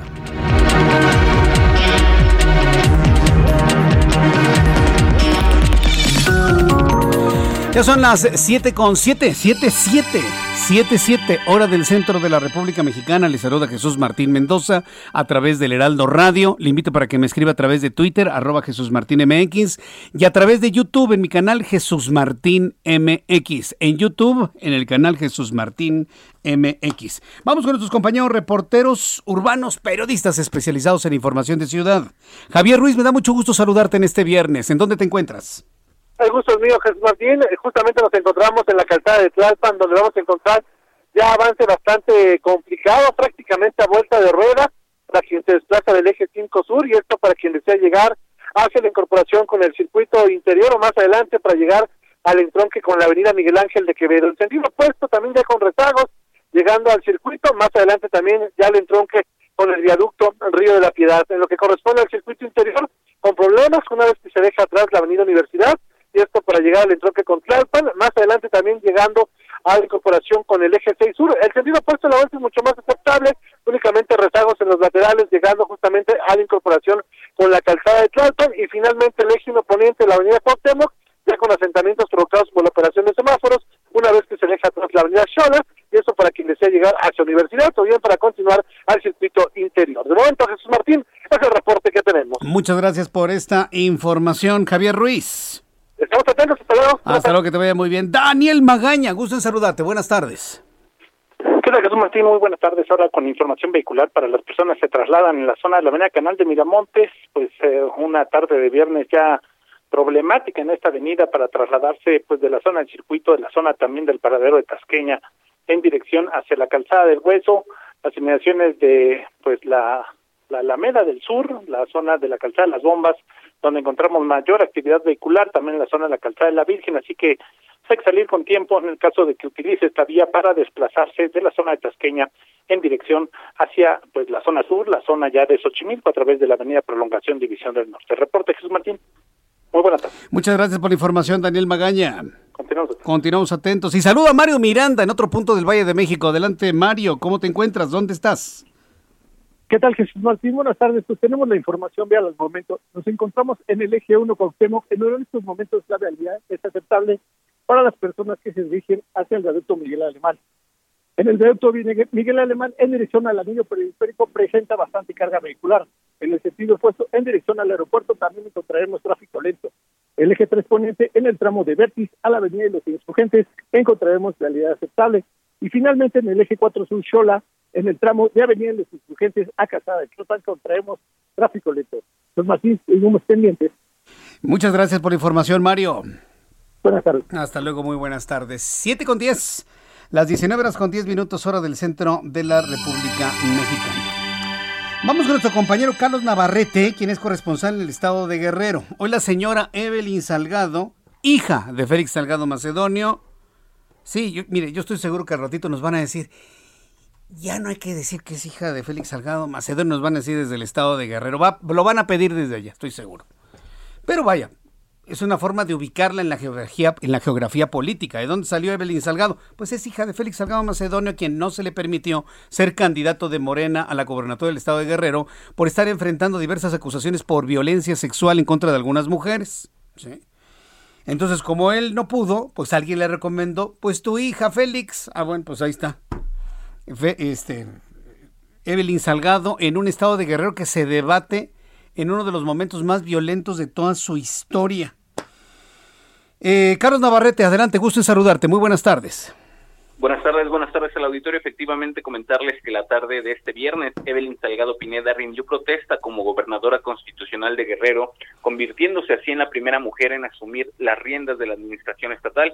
El acto se llevó a cabo poco antes de la una de la tarde en sesión solemne del Congreso local, ceremonia al que acudieron diversos invitados como el almirante José Rafael Ojeda Durán, secretario de Marina y representante personal del presidente de México, Andrés Manuel López Obrador. De igual forma, acudieron la jefa de gobierno de Ciudad de México, Claudia Sheinbaum, los gobernadores de Michoacán y Veracruz, Alfredo Ramírez Bedoya y Huitlagua García, así como el coordinador parlamentario de Morena y la presidenta de la mesa directiva del Senado, Ricardo Monreal y Olga Sánchez Cordero, respectivamente. También estuvo presente Félix Salgado, padre de eh, la gobernadora y también senador por Morena, el subsecretario de Prevención y Promoción de la Salud, Hugo López Gatel, y el subsecretario de Gobernación, Alejandro Encinas. Durante la sesión, eh, la mesa directiva dio lectura del bando solemne, mismo que le fue entregado a Evelyn Salgado, quien posteriormente rindió protesta al cargo de gobernadora constitucional por el periodo que comprende del 15 de octubre de 2021 al 14 de octubre de 2027. Después, Salgado Pineda ofreció su primer discurso como gobernadora en el que destacó que su gobierno combatirá la corrupción tope a donde tope y precisó que la pacificación de Guerrero es impostergable. También dijo que su gobierno promoverá en todo momento los principios de la llamada cuarta transformación que impulsa el presidente Andrés Manuel López Obrador. Y ya para cerrar, comentarles que hace unos minutos Evelyn Salgado presentó a quienes serán los titulares de las diferentes dependencias del gobierno del estado y eh, ratifica su compromiso de que será un gabinete paritario, 10 hombres y 10 mujeres quienes la acompañarán los próximos seis años. Me reporte. Ah, Buenas tardes. Eh, ¿Quién va a ser su secretario de Seguridad Pública? Carlos Navarrete. Bueno. ¿Quién va a ser su secretario de Seguridad Pública? ¿Tienes de casualidad por ahí el nombre? Digo, para saber cómo va a enfrentar el problema de la delincuencia organizada, de los grupos que se disputan la plaza, del crimen Este, organizado. El nombre que dieron a conocer hace un momento es el capitán Evelio Méndez Gómez, quien asume la titularidad de la Secretaría de Seguridad Pública. Capitán, o sea, tiene grado, tiene grado militar. Así es. Así es. Eh, Interesante sin duda alguna. Bueno, pues muchas gracias por la información, Carlos Navarrete. Buenas tardes. Hasta luego, buenas tardes. Esto es lo central de la información. La toma de posesión de Evelyn Salgado, siempre con la sombra de su padre atrás, y así lo vamos a ver siempre. Félix Salgado Macedonio va a estar con su hija siempre. Y ya sabemos por qué, evidentemente. Pero lo, lo interesante, lo importante del día de hoy, desde el punto de vista político, ocurrió en el evento. Se encuentra Claudia Sheinbaum, jefa de gobierno de la Ciudad de México, con Ricardo Monreal, ¿sí? Ah, eh, también el presidente de la Junta de Coordinación Política del Senado de la República, también de Morena, y Félix Salgado Macedonio, ya saben, ¿no? Las risas, ¿no? Jajaja, jiji, el apretón de manos, sí, como no, ¿cómo estás? Oiga, pues quiere decir que yo voy a estar en la boleta presidencial, ¿eh? Y sabes que Ricardo Monreal, bueno, yo no me, me quiero imaginar la cara de, Claudia Sheinbaum, me imagino que fue muy condescendiente, evidentemente, le dijo, te busco, ¿eh? Yo, yo, yo te busco, ¿eh, Claudia? Y se quedó esa frase para la historia, donde Ricardo Monreal le dijo a los dos que él va a estar en la boleta para presidente en el año 2024 y que no se va a salir de Morena. O sea, es decir, yo voy a ser por mi partido político. Miren cómo se están poniendo las cosas y vamos a la mitad. Mire, mientras no lleguemos al 1 de diciembre, no se ha llegado a la mitad del sexenio. ¿eh? Entonces, antes de la mitad del sexenio, vea cómo están las luchas por el futuro. No voy a decir otra cosa más que la lucha por el futuro dentro del movimiento de regeneración nacional. Bien, en otra noticia importante el día de hoy lo ocurrió en el aeropuerto, en el Aeropuerto Internacional de la Ciudad de México. Varias personas me han preguntado si se sabe cuál es el nombre del empresario. Sí, ya se filtró finalmente el nombre del empresario. Ahorita se lo vamos a informar. Se trata de un empresario restaurantero, pues claro, y muy exitoso, por cierto, ¿eh? de restaurantes bastante buenos y bastante divertidos, claro está. Bueno, ahorita le platico, vamos por partes camioneta de lujo, de estas GMC grandotas, así de esas blindada, por supuesto. Se le junta un, un par de sicarios, porque pues, evidentemente son sicarios, dos tipos que van a bordo de motocicletas, una motocicleta roja, y empiezan a disparar 10 impactos de bala en la camioneta. Aquí lo que hay que destacar es la pericia del chofer y del conductor y de los escoltas, ¿eh? Porque lo arrolla. Esto sucede, fíjese, en el circuito interior a la altura de Oceanía. Ahí se da el intercambio de balas, arrolla la camioneta al, motociclista. Uno de los dos motociclistas, eh, de los tripulantes de la motocicleta, sale huyendo. Va a haber pegado un brinco, pero ¿para qué le cuento? Pero el que venía conduciendo se queda amarrado a la motocicleta, lo arrolla y la camioneta se fue llevando toda la motocicleta hasta el aeropuerto, a la terminal 2 en la zona de la glorieta. No, no, fue un movimiento impresionante. Hubo también disparos en esa zona. Eh, entonces imagínese el hombre arrastrado, golpeado y además incendiado. Pues, por, por supuesto que tuvo que morir en el hospital, murió finalmente, ¿no? El único detenido de estos hechos. Vamos con nuestro compañero Carlos Navarro, quien es reportero del Heraldo Media Group, quien nos tiene detalles de lo que ha informado la Fiscalía de Justicia de la Ciudad de México sobre estos hechos esta mañana en las inmediaciones del Aeropuerto Internacional Terminal 2. Adelante, Carlos Navarro, gusto en saludarte. Buenas tardes, Jesús Martín. Te saludo con gusto a ti al auditorio y comentarte que la gente del Ministerio Público de la Fiscalía General de Justicia Capitalina investiga el incidente ocurrido hoy en la mañana en las inmediaciones del Aeropuerto Internacional de la Ciudad de México. Es que se trató de una agresión con arma de fuego que sufrieron los tripulantes de una camioneta por parte de dos hombres, quienes a bordo de una motocicleta posiblemente les dispararon. La, indi- indagatoria iniciada en la Fiscalía de Investigación Territorial en Venustiano Carranza de la Coordinación General de Investigación Territorial señala que el ataque comenzó en carriles centrales del circuito anterior, Colonia Pensador Mexicano, cuando la camioneta en la que viajaba el importante empresario restaurantero que tiene algunos establecimientos en la zona de Polanco fue interceptado por los posibles agresores. Las investigaciones señalan que dado las víctimas viajaban con escoltas, uno de los guardias person- personales pudo repeler la agresión. En este caso, los elementos de la Policía de Investigación ya comenzaron las diligencias en la zona, haciendo ubicar cámaras de videovigilancia públicas y privadas, así como para localizar a posibles testigos. Personal eh, de la Coordinación General de Investigación Forense y Servicios Periciales acudió al lugar de los hechos para recabar indicios, entre ellos un arma de fuego tipo escuadra calibre 9 milímetros, así como ambos vehículos quedaron bajo resguardo del representante social. Comentarte, Jesús Martín, que la indagatoria iniciada por tentativa de homicidio y a la que se agregó el delito de homicidio continúa a fin de determinar responsabilidades. Como bien lo comentabas, sabemos el nombre del empresario, pero los mantenemos bajo resguardo para evitar cualquier tema de asuntos personales, pero sigue la Fiscalía investigando esta situación y como bien comentabas, el agresor falleció en el hospital Gualguna después de todo lo ocurrido, baleado y arrastrado por la camioneta en este incidente, Jesús Martín. Bien, pues eh, el, estado de salud del empresario se conoce, se sabe en dónde está. Sí, recibió eh, impactos de bala, al igual que uno de sus acompañantes, pero están fuera de peligro, están en, un hospital de la Ciudad de México, así es que está fuera de peligro, pero, pero recibe impactos de bala. Correcto. Yo te agradezco toda la información, Carlos Navarro. Hasta luego, buenas tardes. Hasta luego. Pues van a investigar lo obvio, ¿no? En, la Fiscalía de Justicia de la Ciudad de México. Pues sí. sí. Va, va, a salir tema de narcotráfico, no por parte del empresario, ¿no? Sino las presiones que hay, seguramente extorsiones, seguramente derechos de piso. ¿Por qué? Porque el empresario tiene restaurantes muy exitosos, muy, muy exitosos. Eh, aunque la fiscalía, obviamente, y por razones obvias, ellos no pueden pronunciar el nombre del empresario, bueno, ya es del conocimiento prácticamente de todos, en nuestra página de internet está, en otros medios, se llama Eduardo Viven, se escribe Beaven, Eduardo vive en 53 años, el que recibió los impactos, recibió un impacto de bala en el pie, fíjese. Por eso le digo que el chofer de esa camioneta fue un genio, ¿eh? Para poder evadir las balas, recibió 10 impactos la camioneta, para que solamente un acompañante haya recibido un impacto en un brazo y el empresario en el pie, fuera completamente de peligro. Eso es capacitación y preparación, no me queda la menor duda. Entonces, como ya le platiqué todo lo que ocurrió desde el circuito interior, Oceanía se fue arrastrando esta motocicleta hasta el aeropuerto, más intercambio de balas. Pero este hombre, ¿quién es? Eduardo Viven trabajó por más de 25 años en Porfirios Restaurante en la Ciudad de México, en la operación de servicio, invención, desarrollo de proyectos en materia culinaria, con innovaciones de gastronomía, bebidas nacionales y mundiales.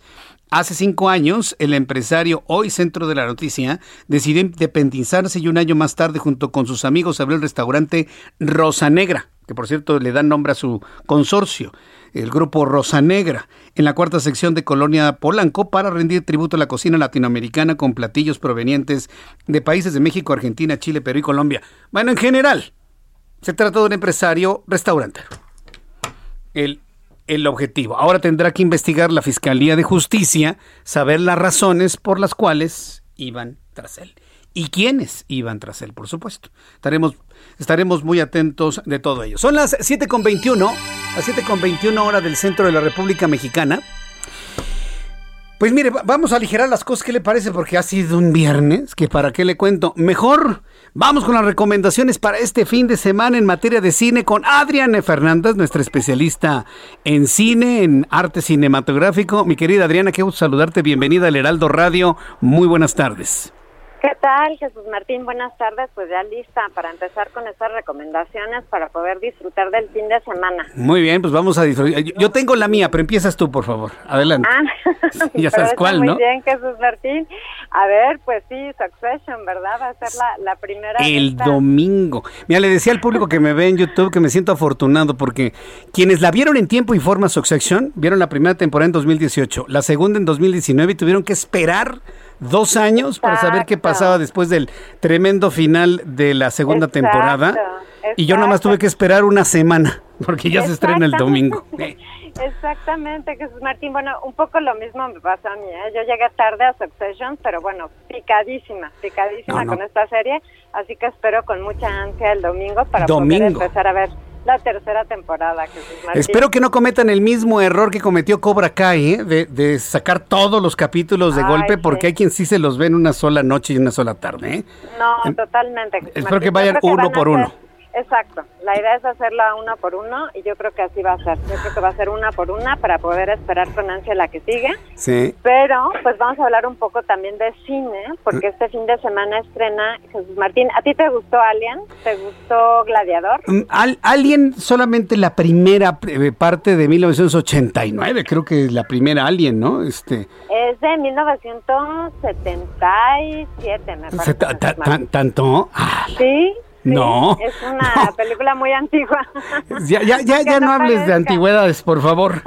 ¿De, de verdad es tan antigua esa película? La primera Sí, parte sí, de Alien, el octavo Alien pasajero. Es una película de los 70, Jesús Martín. Bueno, sí, sí, me gustó. Sí, por supuesto. Ah, pues mira, pues justamente el director de Alien, de, de, de Blade Runner, este clásico de 1981, de Gladiador, que sale eh, pues Russell Crowe, ¿verdad? Esta gran película sobre el gladiador de, de la Roma antigua.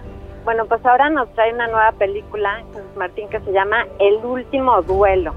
Esta película nos lleva a la Francia medieval y nos cuenta justamente la historia de un duelo entre Jean de Courrouche, que es interpretado por Matt Damon, y Jacques Legris, que es interpretado por Ridley Scott. Y entonces, pues uno se espera que un duelo, pues es obviamente eh, por una dama, ¿verdad? Que en este caso es eh, Marguerite, que es interpretada por Jodie Comer. Pero fíjate que es una película bien interesante, Jesús Martín, porque nos cuenta el punto de vista de tres personajes, que son estos tres, ¿no? Son Jean de Courrouche, que es un, un lord de la era medieval, es Jacques Legris, que es un escudero, y Jodie Comer, que es Marguerite, es una dama de la época medieval. Y justamente cada quien da su punto de vista, Martín, y es muy fuerte esta película, muy fuerte, tiene una violencia extrema, me atrevería a decir, pero resulta muy interesante porque nos muestra a cómo era la época medieval en esos tiempos, que realmente era mucha violencia, era pues evidentemente un gran machismo. Sí. A mí me encantó esta película de se llama El último duelo. El último le voy a dar le voy a dar tres estrellas y media. Bien. Martín. Para tu siguiente recomendación, aguántame en el eh, teléfono para regresar después de los eh, anuncios. Adriana Fernández. aquí. Escuchas a Jesús Martín Mendoza con las noticias de la tarde por Heraldo Radio, una estación de Heraldo Media Group. Heraldo Radio.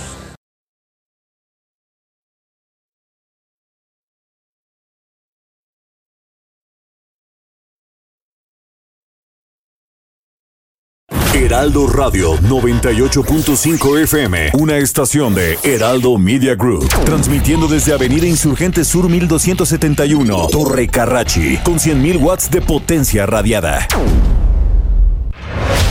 Escucha las noticias de la tarde con Jesús Martín Mendoza. Regresamos. Ya son las 7.30, las 7.30 hora del centro de la República Mexicana. Continuamos con Adriana Fernández, nuestra especialista en cine. Oye, creo que en todos estos años que, que tenemos de platicar sobre las recomendaciones de cine, Adriana, es la, es la primera vez que te pongo un comercial en medio, ¿eh? Y, y- y lleno de publicidad pagada, ¿eh?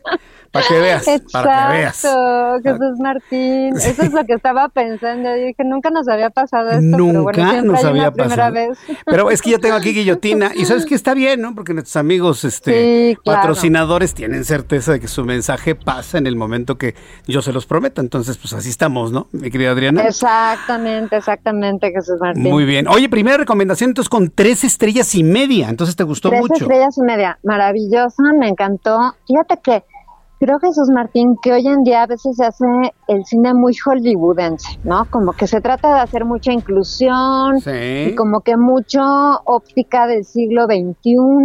Y la verdad es que las cosas pues no funcionaban así en 1389, ¿no? La vida era muy distinta y la percepción de cómo funcionaban las cosas era muy distinta. Entonces me gustó eso de Ridley Scott, ¿no? Que no hizo ningún tipo de concesión, que mostró las cosas como son y que los personajes son muy ambiguos. Así que maravillosa el último duelo, fuerte, como te digo, es una película fuerte, es una película que tiene violencia. eh, pero a mí me gustó muchísimo y creo que tiene unas grandes actuaciones. Sin duda vale Muy mucho la pena. Qué bueno. Segunda recomendación para este fin de semana, Adri. La segunda recomendación, Jesús Martín, es una película, es un documental en, realidad que se puede ver en Netflix, que se llama Misha y los lobos. Y esta, este documental, Jesús Martín, nos cuenta la historia real de una mujer que se llama Misha de Fonseca, que un día se aparece en su sinagoga, ella siendo judía, ¿verdad? Y cuenta una historia verdaderamente asombrosa. Dice que escapó de los nazis en plena Segunda Guerra Mundial y se fue a buscar a sus padres. Y que en el camino se encuentra con una jauría de lobos y se une a la jauría, ¿no? Entonces la invitan a que escriba un libro con su historia, que pues es evidentemente una víctima del holocausto, ¿verdad? Pero pues resulta que la historia es realmente otra, ¿no? O sea, que esta historia que ella cuenta de que la jauría y los lobos, pues no es exactamente cierto. A mí me encantó este documental Jesús Martín porque te muestra mucho esta relación entre ficción y realidad, cómo una persona se puede apropiar de la historia de otra persona, ¿verdad? Para construir la, pues, su historia como tal, cómo escribe un libro sobre ello. Y justamente nos, es también como una especie de relato de detectives, ¿no? Nos, nos va reconstruyendo, pues, qué fue lo que pasó durante la Segunda Guerra Mundial, eh, la historia que tiene Misha con su editora, la historia que tiene Misha con una periodista.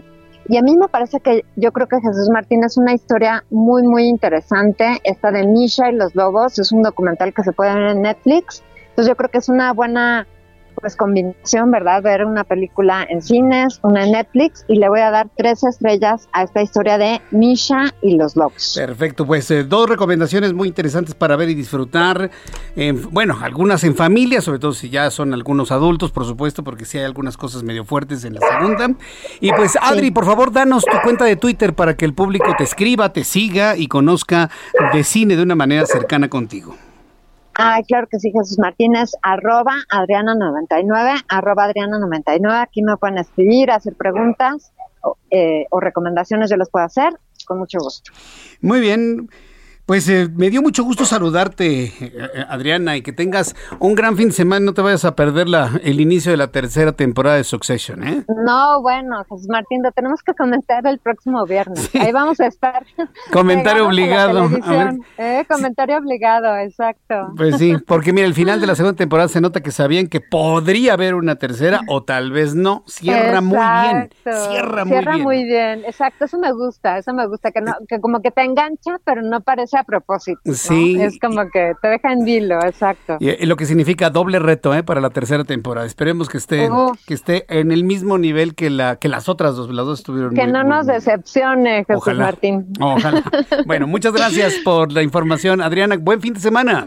Igualmente, mi querido Jesús Martín, un cinematográfico fin de semana. Gracias, que te vaya muy bien. Hasta pronto. Adriana Fernández, nuestra especialista en cine aquí en el Heraldo Radio.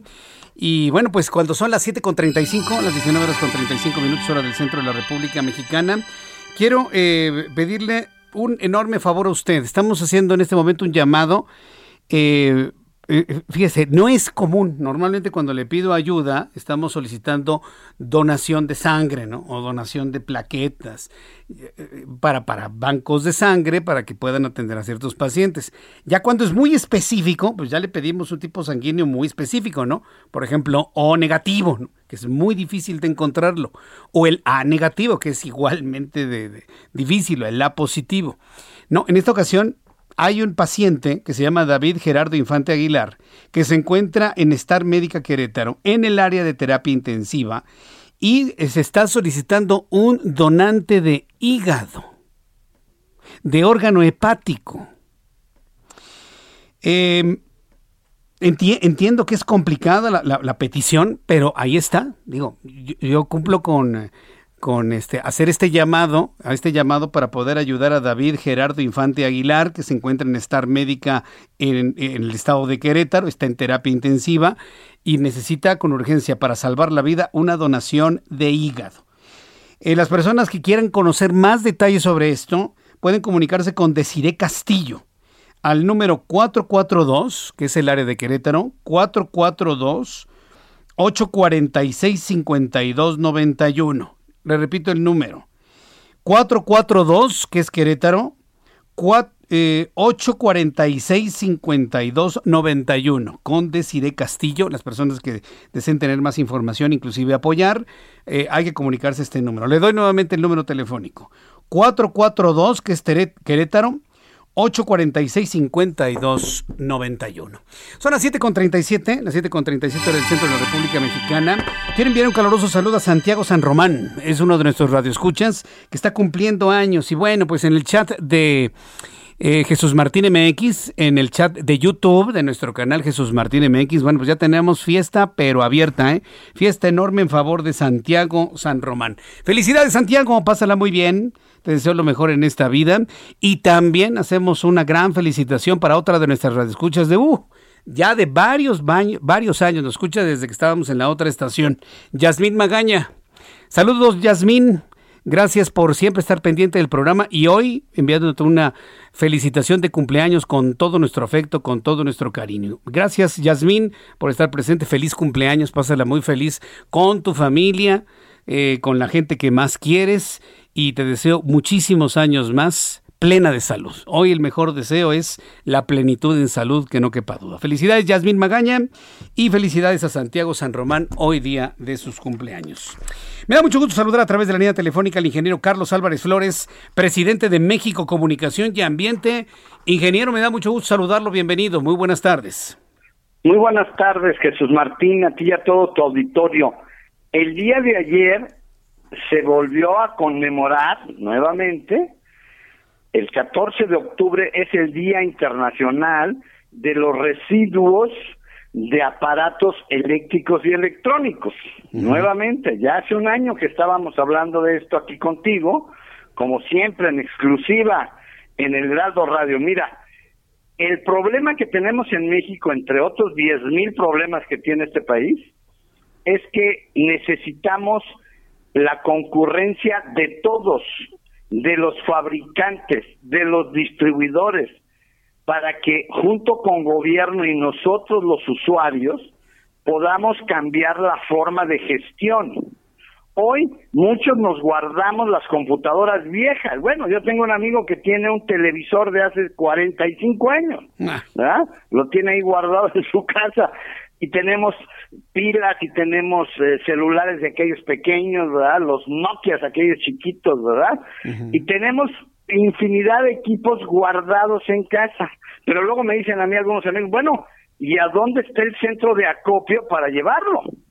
¿O a dónde está el centro de acopio de Apple o de Samsung, ¿no? O de la, la computadora, ¿no? La Hewlett Packard, todas esas computadoras, la este HP, ¿no? Entonces, el problema es que no nos hemos organizado. La Organización de Naciones Unidas quiere que cambiemos la forma de gestión, que una vez que los equipos ya no funcionen, ¿verdad? Que ya eh, dejen de funcionar, que ahora ya sabes que tiene esa eh, obsolescencia programada, ¿verdad? Ya no es para toda la vida, el celular no es para toda la vida, ¿verdad? Entonces, el tema es que necesitamos entre todos, ¿verdad? Organizarnos para que cambiemos esta forma y podamos aprovechar los 1.300 millones de dólares que existe en esta basura, así le llamamos, ¿verdad? La basura electrónica, porque tiene oro, plata, paladio, también hay acero, fierro, cobre, pero también tenemos los pesados y los tóxicos, tenemos eh, mercurio, cadmio, polvo de plomo, y tenemos sustancias peligrosas adentro, como el polibromo difenil éter, que es un retardante de flama que se le pone a los plásticos que también están ahí, el polipropileno, el policarbonato. Hay plásticos de ingeniería que están adentro de los equipos, pero para que no se incendien, para que no se prendan, hay que ponerles estos retardantes de flama. Por eso hoy hay un proyecto en Semarnat y el programa de Naciones Unidas para el Desarrollo, en donde pronto, ahorita con el nuevo Congreso, en este nuevo, en la 65 legislatura, que ya tomó posesión desde el primero de, septiembre, va a llevar, este proyecto va a llevar un trabajo especial para promover unas reformas a la ley, precisamente para considerar estas sustancias peligrosas que están dentro de estos equipos y que deben ser manejadas como tales, o sea, como sustancias peligrosas. Y también necesitamos el concurso de la iniciativa privada para que exista muchas más empresas, muchos más empresarios que vengan a hacer negocio. Esto es un negocio también. O sea, cuando yo digo basura electrónica, sí, pero es un negocio y también hay que convocar al sector privado para que venga a ayudar a que ponga sus plantas, a que vaya a la Semarnat, se registre, para que Semarnat le diga, mira, debes tener todas estas capacitaciones, estos cuidados, estos equipos, para que tú puedas desensamblar y separar todos estos materiales, para que los peligrosos vayan a donde deben ir a un confinamiento de residuos peligrosos y el oro, la plata y el paladio puedan ir al mercado, regresar al mercado de valor y que ganen dinero, porque de lo que se trata es de crear la industria del reciclaje, que desafortunadamente en México es incipiente, o sea, es muy poco.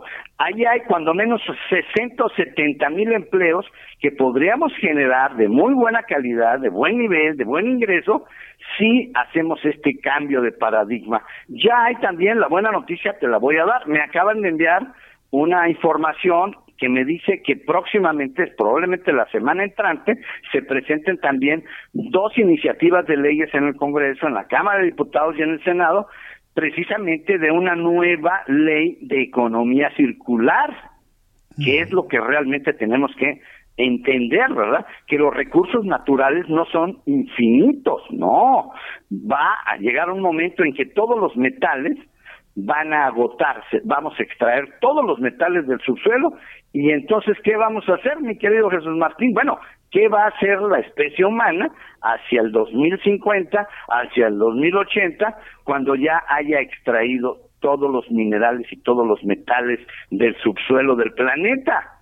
A menos que me digan que vamos a ir a, Neptuno o a otras galaxias a traer metales. Yo, yo creo que no, ¿verdad? Entonces, por eso es importante que hoy entendamos que tenemos que entrar a esta nueva forma, a esta economía circular. Y yo no diría economía, en realidad estamos hablando de la circularidad, que es lo que nos ofrece la naturaleza. La naturaleza misma tiene sus círculos, tiene sus ciclos cerrados y nosotros tenemos que imitarla. Para que cerremos el círculo, estemos reciclando, reciclando, para que los metales y todos estos materiales que se pueden reciclar sigan yendo y viniendo y regresando a la cadena de valor, porque va a llegar un momento en que ya no va a haber esos materiales en el subsuelo.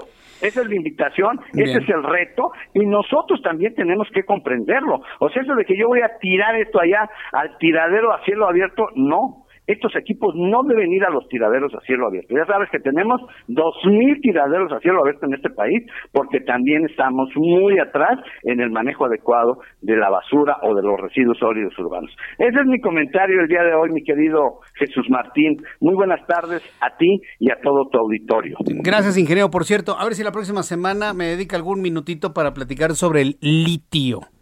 Porque ahorita está ah, tan pues, está tan de moda ¿eh? el, asunto del litio. Y yo creo que está próximo a ser obsoleto ante las nuevas tecnologías que ya estamos viendo. de ir al estudio? Sí, vengas al estudio y platicamos sobre el litio.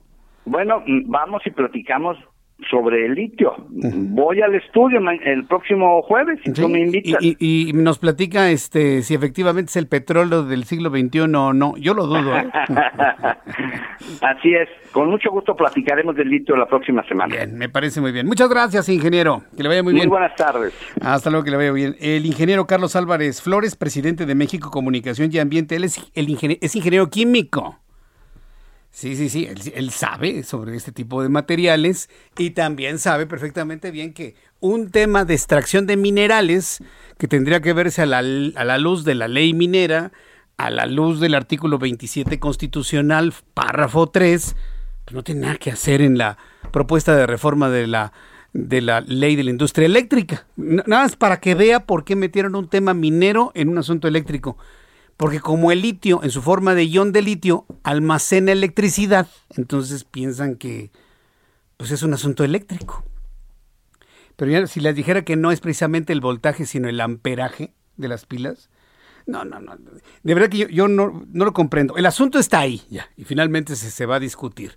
Pero nada tiene que ver la extracción de litio con la industria eléctrica. No tiene nada que ver. La extracción de litio es la extracción de un mineral del subsuelo y eso es materia del artículo 27 constitucional, párrafo 3, y este de la ley minera, que es una de las, de las leyes reglamentarias del artículo 27 constitucional.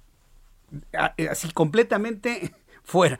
Que ya una de las formas del litio almacena electricidad, esa es otra cosa completamente distinta, pero la extracción nada tiene que ver con la industria eléctrica. Pero en fin, son las 7.47, las 7.47, hora del centro de la República Mexicana. Bueno, continuamos con la información aquí en el Heraldo Radio. Muchas gracias por sus comentarios, por sus opiniones. Ya le decía del semáforo en verde de riesgo epidemiológico, el director del gobierno digital de la Ciudad de México, Eduardo Clark, informó que la capital mexicana reportó una caída de tres puntos y medio en los indicadores del semáforo epidemiológico de COVID y por ello la ciudad avanzó a semáforo verde para las próximas semanas. El aforo bares, antros, discotecas y salones de eventos sociales aumentó al 50% y con un horario extendido hasta la una de la mañana. A ver, señores, díganme, díganme si eso es cierto. Yo he visto los restaurantes al 100%. No voy a decir el nombre de ninguno, porque todos los restauranteros son nuestros buenos amigos. Pero no seamos hipócritas. Todos estos negocios están al 100%. Y perdónenme, no cierran a las 11 de la noche. Por favor. Se van hasta la 1, 2, 3 de la mañana desde hace mucho tiempo. Por lo tanto, le digo, el semáforo en verde lo único que hace es formalizar lo que ya ocurría. Alfredo del Mazo, por su parte, el gobernador del Estado de México, también confirmó el avance en la entidad al semáforo verde, sobre todo por la disminución de contagios y el avance de la vacunación. Señaló que todo tipo de actividades se podrá realizar con las medidas sanitarias correspondientes. Vamos a escuchar primero a Eduardo Clark. Es el número 18. En el número 18 ahí lo vas a poder encontrar. Y bueno, vamos a escuchar la voz de Eduardo Clark, que él es el director de lo que llaman eh, eh, gobierno digital. Bueno, al ratito le presento esto. Si estamos hablando, por ejemplo, de que avanzamos en el semáforo en verde, que estamos avanzando hacia el semáforo en verde, porque, a ver, baja el nivel o el índice o la cantidad, mejor dicho, la cantidad de contagiados, ha bajado la cantidad de muertos. Pero espérenme tantito, eso no significa, y yo estoy en la obligación moral y ética de decírselo, eso no significa que el COVID sea menos peligroso. ¿eh? O sea, el COVID sigue matando a muchas personas. Y en proporción sigue siendo tan letal que con las cifras que teníamos hace algunos meses. ¿Qué le quiero decir con esto? Que efectivamente hoy viernes la Secretaría de Salud habla de 5.286 contagiados. ¿Qué pasaba la semana anterior? Exactamente el viernes anterior se nos reportaba el viernes anterior 7.158. 7.158. Al viernes siguiente, 5.286. Hay una baja, sin duda alguna. ¿Cuántos muertos hubo el viernes pasado? 489. Hoy, 434. Una baja más discreta. Sí. Y ahí le va. ¿Cuál era el índice de letalidad de este virus? ¿Cuál era el índice de letalidad la semana pasada? 7.58%. El día de hoy es de 7.573%. ¿Ha bajado en algo? No, el índice de letalidad prácticamente sigue igual. Sigue igual el índice de letalidad. Habrá menos contagiados, habrá menos muertos, pero el virus sigue siendo igual de letal. ¿Qué significa esto? Que de cada 100 enfermos se mueren 8. Y es uno de los índices más altos en todo el planeta, para que usted me lo entienda. ¿Por qué le digo esto? No se trata de atacar políticamente a nadie, no, se lo estoy diciendo para que no se confíe, porque el coronavirus sigue siendo un virus peligroso, que a algunas personas las puede matar. A lo mejor a alguien le pasa desapercibido, pero a algunos los puede matar. Sin embargo, ante la baja en cuanto a la cantidad, ¿sí? desde el punto de vista cuantitativo, bueno, la Ciudad de México pasa a color verde y así lo anunció Eduardo Clark. Estaríamos pasando a partir de este lunes, de acuerdo a los lineamientos del Gobierno de México, eh, a semáforo verde, por lo menos dos semanas, entre el próximo lunes 18 y hasta la siguiente notificación. Es la primera vez que estamos en semáforo verde desde mediados de junio. Entonces, una muy buena noticia. La verdad fue una caída importante en los indicadores esta última semana. Pasamos de estar en 9 puntos en el semáforo intermedio la semana pasada a estar en 6.5 el día de ayer. Entonces, afortunadamente la ciudad sigue en la dirección correcta derivado de pues el buen comportamiento de la población, así como el gran avance de la vacunación en nuestra ciudad. Sí, totalmente de acuerdo. Avanza la vacunación, baja cuantitativamente los indicadores. Pero eso no significa que quienes están contagiados siguen teniendo la misma probabilidad de morir que antes. Entonces, si usted, eso significa que usted se contagia, si por negligencia, porque no se cuida, porque ya tiene confianza, ah, ya estamos en verde, me quito el cubrebocas. No, señor, tiene que seguir utilizando el cubrebocas, seguir manteniendo la sana distancia, no ir a lugares concurridos y si puede evitar un lugar concurrido, evítelo. Porque usted no sabe cómo va a reaccionar su cuerpo. Ya platicaremos la próxima semana una serie de alternativas paralelas a la vacunación que empiezan a ser cada vez más mencionadas, eh, de cómo fortalecer nuestro sistema inmunológico para enfrentar de una manera más eficiente el virus. Mientras tanto, los asesores externos de la Administración de Alimentos y Medicamentos de los Estados Unidos, la FDA, votaron hoy por unanimidad a favor de recomendar a los reguladores que autoricen la segunda inyección de la vacuna contra COVID-19 de Johnson Johnson para proteger mejor a quienes recibieron una sola dosis.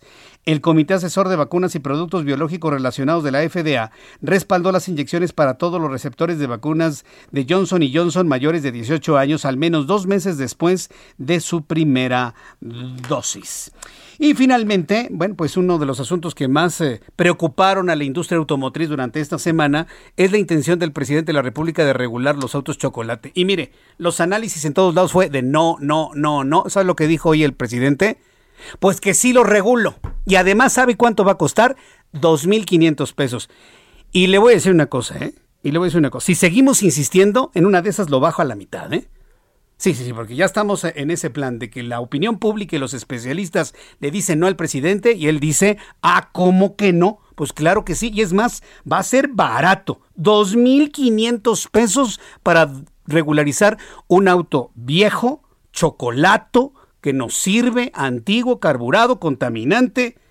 Le pongo un pedacito de lo que dijo hoy López Obrador. Ya mañana firmamos el acuerdo, va a estar con nosotros el secretario de Gobernación, la consejera jurídica, y vamos a regularizar todos los vehículos que eh, transitan en toda esta...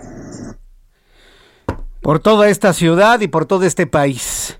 2.500 pesos. Esa es la respuesta a todos los análisis que hicimos en los medios de comunicación, serios, responsables. La respuesta del presidente es, sí lo regularizo, lo firmo mañana y además barato, 2.500 pesos. Vaya señal que envía el propio Ejecutivo. Con esta noticia me despido, le agradezco mucho el favor de su atención. Nos encontramos hasta el lunes, ¿eh? Hasta el próximo lunes, a las 2 de la tarde por el canal 10. A las 2 por el 10, el próximo lunes, 6 de la tarde, Heraldo Radio. yo soy Jesús Martín Mendoza por su atención. Gracias. Disfruta su familia este fin de semana. Gracias. Hasta entonces. Esto fue Las Noticias de la Tarde con Jesús Martín Mendoza. Heraldo Radio. La HCL se comparte, se ve y ahora también se escucha. When you make decisions for your company, you look for the no-brainers. If you have a lot of mailing to do, stamps.com is the ultimate no-brainer. Use the stamps.com mobile app to mail everything you need to keep your business running with up to 89% off USPS and UPS. Make the same no-brainer decision as over 1 million other businesses with stamps.com. Use code PROGRAM for a special offer. That's stamps.com, code PROGRAM.